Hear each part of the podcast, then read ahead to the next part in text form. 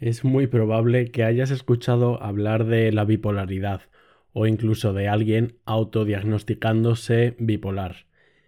Y seguramente tengas una ligera idea de lo que es la bipolaridad, pero para entender bien este fenómeno es importante que conozcas antes la manía. Así que primero vamos a explicar esto último, la manía, y después pasaremos al trastorno bipolar. Y no, no es estar un día triste y al otro alegre.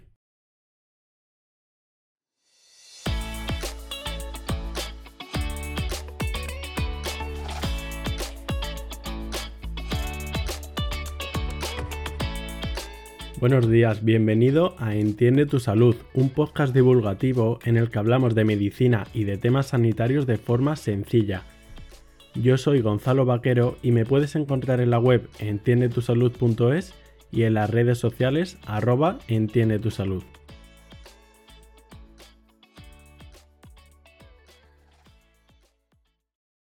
Empecemos con la manía.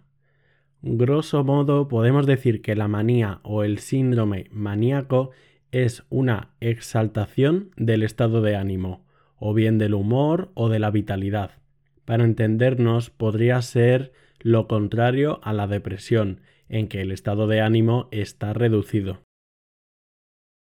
Además, para que sea manía no debe de tener relación con ninguna circunstancia ambiental, por ejemplo, alguna droga psicoactiva.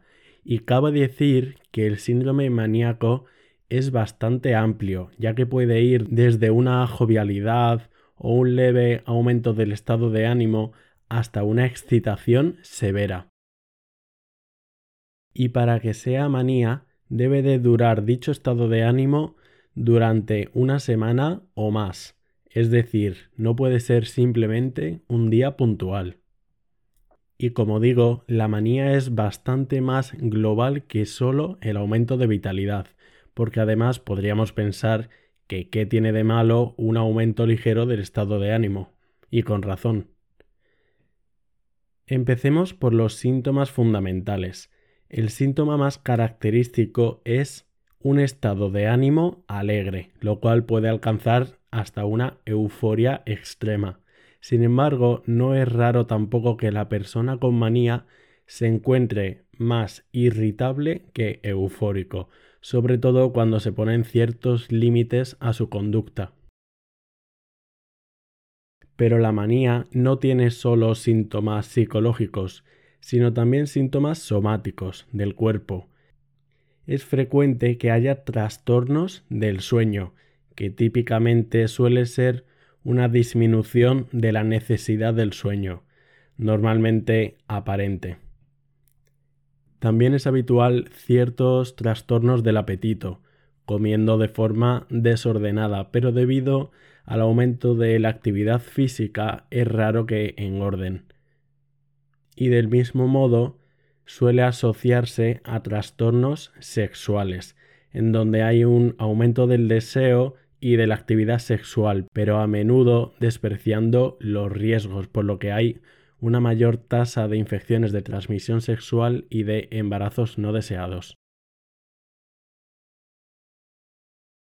Las alteraciones en el comportamiento de una persona con manía también son muy frecuentes. Encontramos un aumento de actividad, tanto física como mental, pero típicamente con un cierto desprecio del riesgo. De hecho, los pacientes maníacos gastan mucho dinero, hacen regalos inadecuados, dejan los trabajos, abordan negocios arriesgados. Incluso su aspecto puede ser bastante llamativo, arreglándose en exceso o vistiendo colores chillones. Y la hiperactividad mental se traduce en un lenguaje muy rápido, lo que se conoce como logorrea, que es difícil de entender para el resto de personas, pero también puede asociarse lo que se conoce como fuga de ideas, precisamente por el pensamiento demasiado rápido. Y muy en relación suele haber un aumento exagerado de la atención, pero esto se traduce en realidad en una gran tasa de distracciones y en un descenso del rendimiento a distintos niveles. No tiene por qué reunir todos los síntomas ni tampoco ser tan descarado, pero para que comprobéis que la manía no es simplemente un optimismo. Y dentro de esta entidad también es frecuente la falta de conciencia de la enfermedad, y precisamente por esto estas personas no suelen aceptar ningún tratamiento e incluso se pueden poner bastante irritables y agresivos si se les ponen límites. Dentro de los trastornos maníacos hacemos una distinción bastante simple y encontramos episodios maníacos y episodios hipomaníacos. Los episodios maníacos son bastante más intensos y suelen durar mínimo una semana o deterioran de algún modo el correcto funcionamiento de la persona. Pero también encontramos formas leves y estos son los episodios hipomaníacos, en los que el funcionamiento de la persona puede que sí que sea más o menos normal y suele ser algo más corto en el tiempo y bastante más atenuado. En la manía clásica hay aumento de varios neurotransmisores cerebrales, como la noradrenalina y la serotonina, y a veces también puede haber un cierto aumento de algunas vías de la dopamina. Esto es solo un apunte, pero para que veáis que al final en los trastornos psiquiátricos también hay una alteración de base orgánica. Ya tenemos una idea de la manía. Pasemos ahora al trastorno bipolar. Este trastorno o bipolaridad lo podemos entender como una entidad que reúne tanto episodios maníacos o hipomaníacos como episodios depresivos. No nos vamos a meter ahora en la depresión porque ya haremos un episodio completo de ello, pero tenemos que entender que la depresión es un estado de ánimo bajo, abatido, durante casi todos los días, varias horas, con una duración de dos o más semanas, y además que reúna otros síntomas, como por ejemplo el insomnio, la pérdida de apetito, disminución del deseo sexual, falta de alegría por los pequeños placeres de la vida, pérdida de interés, en fin, es un trastorno complejo y hay varios tipos, por lo que no creo conveniente resumirlo ahora todo muy brevemente, pero sí tener una idea muy general para entender los trastornos bipolares.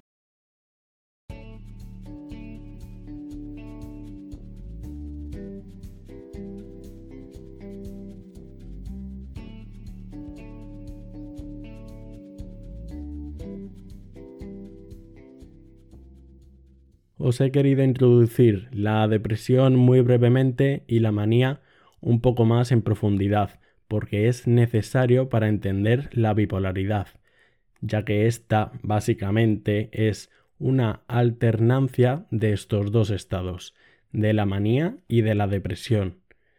Pero no es tan simple. Hasta un 40% de los episodios maníacos o depresivos pueden aparecer síntomas del otro polo. Y es aquí cuando hablaríamos de trastorno bipolar. La mayoría de personas que sufren episodios maníacos tendrán también episodios depresivos.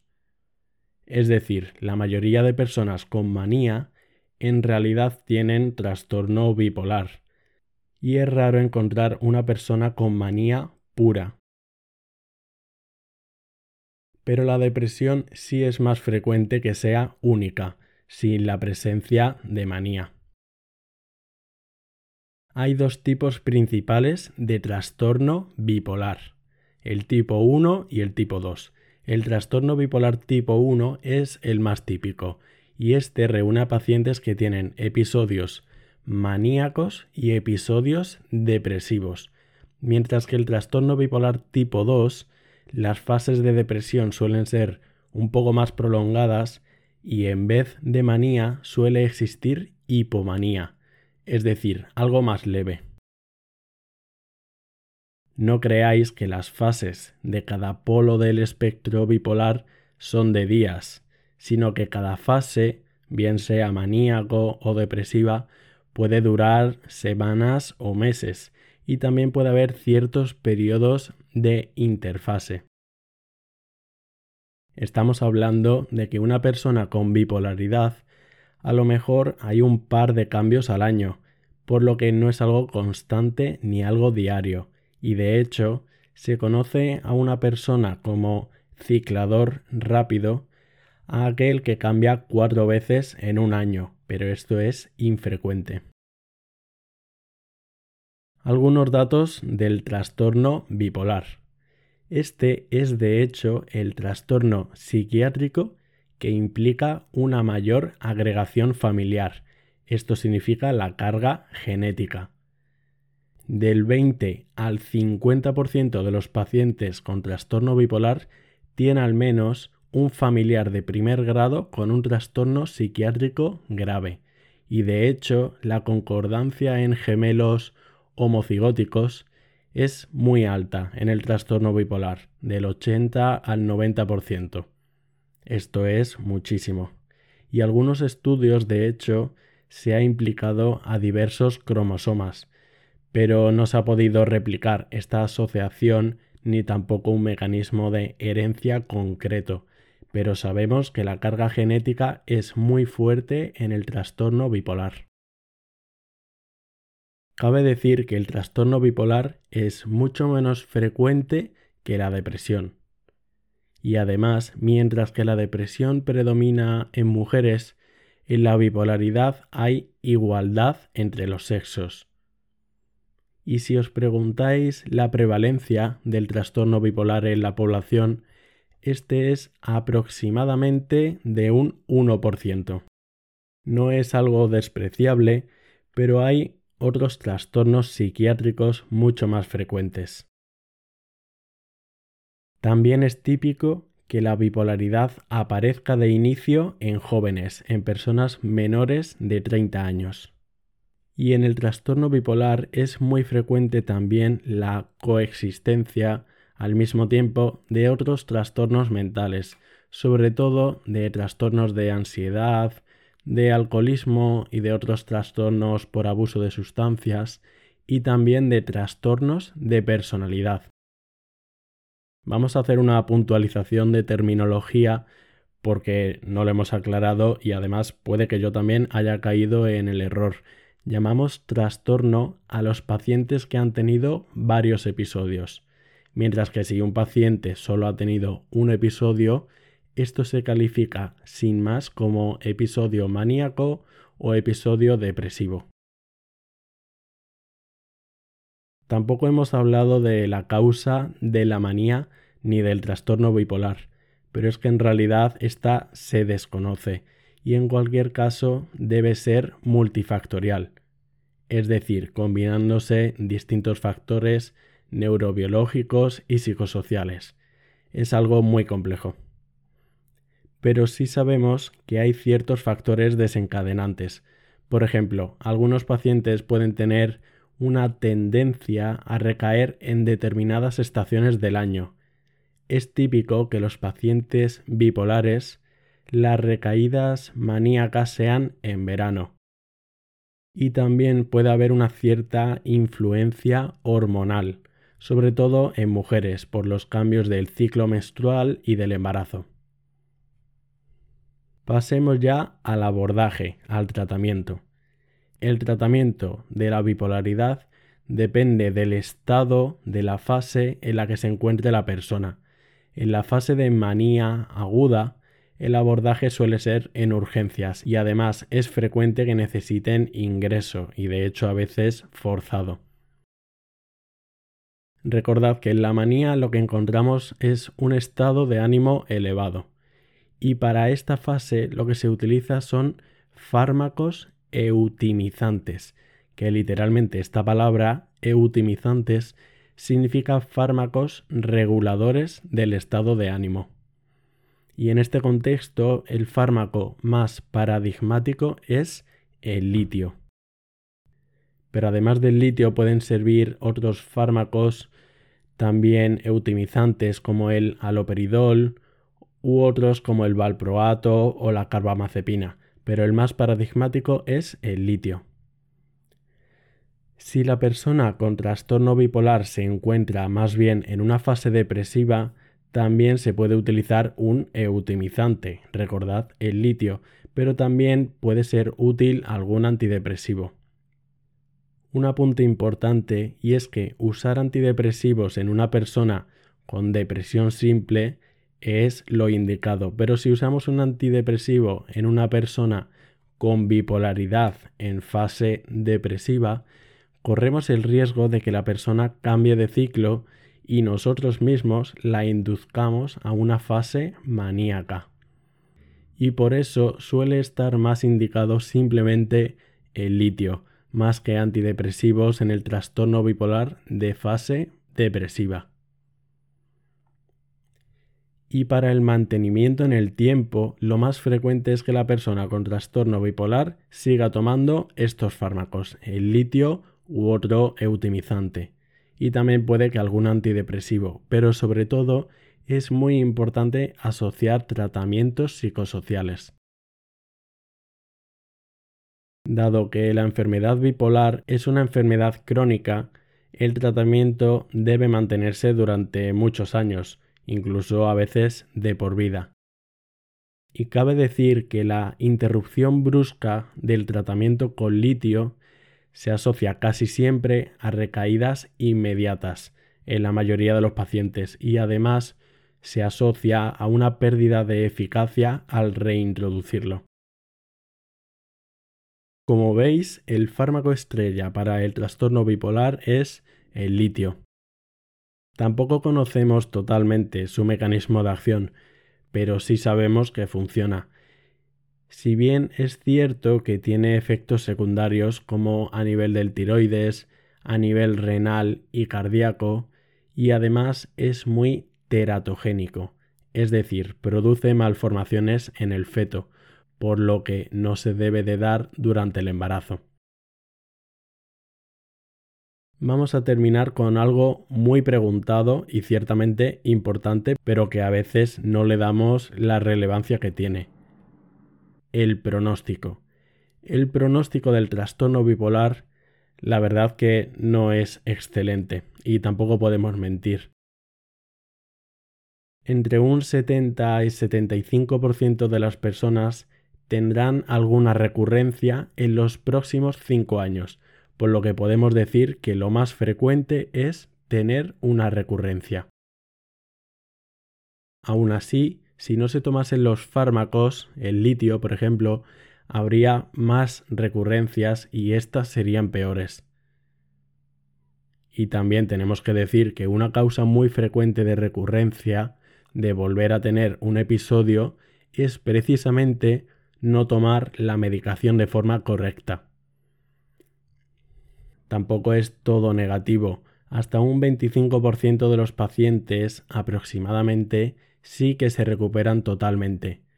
Más o menos un 10% se cronifican en el tiempo, pero hasta un 20% tienen un cierto deterioro o una mala evolución. ya habéis comprobado que la bipolaridad es una entidad bastante compleja y realmente no es tan frecuente como se comenta coloquialmente. Espero que con este episodio os haya quedado más claro tanto la manía como el trastorno bipolar y si os ha gustado le podéis dar a seguir al canal para no perderos los siguientes episodios y recordad que me podéis encontrar en la web entiendetusalud.es y en las redes Twitter e Instagram arroba entiende tu salud. Muchas gracias y nos vemos la semana que viene.